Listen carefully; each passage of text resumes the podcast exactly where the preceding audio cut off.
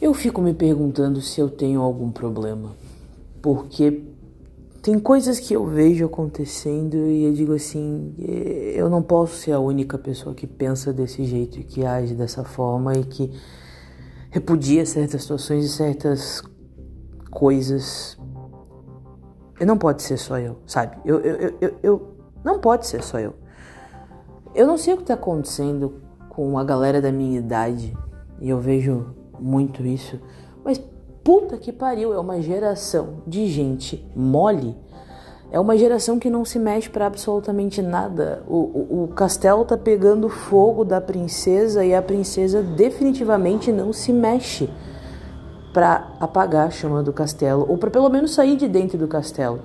E aí precisa vir alguém e pegar a princesa pela mão e tirar a princesa do castelo. Porque sozinha é muito trabalho, é muito sofrido. Meu Deus, o que, que eu vou fazer agora? O castelo tá pegando fogo. A princesa só tem que descer as escadas e sair do castelo. Mas isso é algo absurdamente difícil para uma geração mole. Eu não sei o que acontece, eu não sei se é a forma de criação. Eu não sei, mas eu fico pensando que essa geração mole, muito provavelmente, vai se formar e vai ser as pessoas que vão cuidar de mim na velhice. E se hoje em dia eu me irrito com gente mole, quando eu tiver velha eu não vou ter nada de paciência, porque paciência para mim é um negócio já escasso. Eu já vim no meu, no meu DNA, no dia do meu nascimento, com 0,4% de paciência. Eu não tenho muito paciência.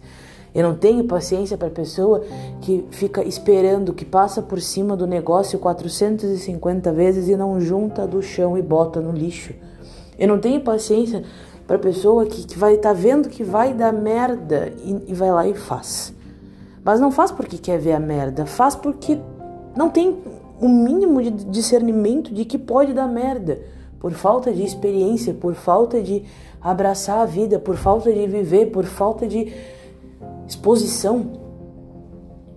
Eu, eu, eu sinceramente eu fico me questionando se eu não sou desse planeta. Eu não devo ser desse planeta. Eu, eu devo ter vindo de um lugar muito, muito distante, porque tem coisas que para mim são muito óbvias e muito práticas, porque eu fui exposta, e aí eu agradeço ao meu pai, pai, se estiver ouvindo isso, muito obrigada, por ter dito para mim uma vez assim, ó, oh, Luísa, eu não vou te bancar pelo resto da tua vida, tu tem que se formar, tu tem que ter uma profissão, depois tu faz o que tu quiser, se tu conseguir se manter sozinha com o dinheiro que tu ganha, ok, mas eu não vou te sustentar pro resto da tua vida. Então eu tive que, opa, guardar essa informação. E muitas vezes, mesmo vendo que ia dar merda, meu pai me deixou cair. E eu levantei mais forte. Isso parece meio bíblico, meio retórico, mas é real.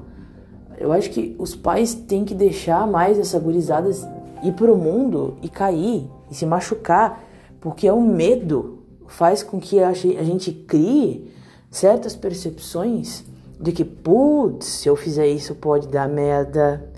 Tu liga o, o farol, tu liga a, a lanterninha do vai dar merda. E falta isso. E aí a gente pega uma geração de jovem besta, de jovem sentimental, de jovem milindrado, de jovem triste. E aqui eu não tô falando de depressão, aqui eu tô falando de falta de proatividade para as coisas da vida. Esperar que o pai venha, esperar que a mãe venha, esperar, esperar, esperar, porque sempre viveu numa bolha, numa redoma de vidro de superproteção, em que ninguém disse: ó oh, criança, cai, ó oh, criança, brinca e se rala. Ó, oh, criança, vive.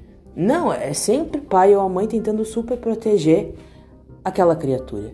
E a criatura chega na idade adulta e olha para o mundo e não sai de dentro de casa. Às vezes tem 30, 35 anos e não saiu de casa. Não conseguiu construir absolutamente nada porque está sempre esperando.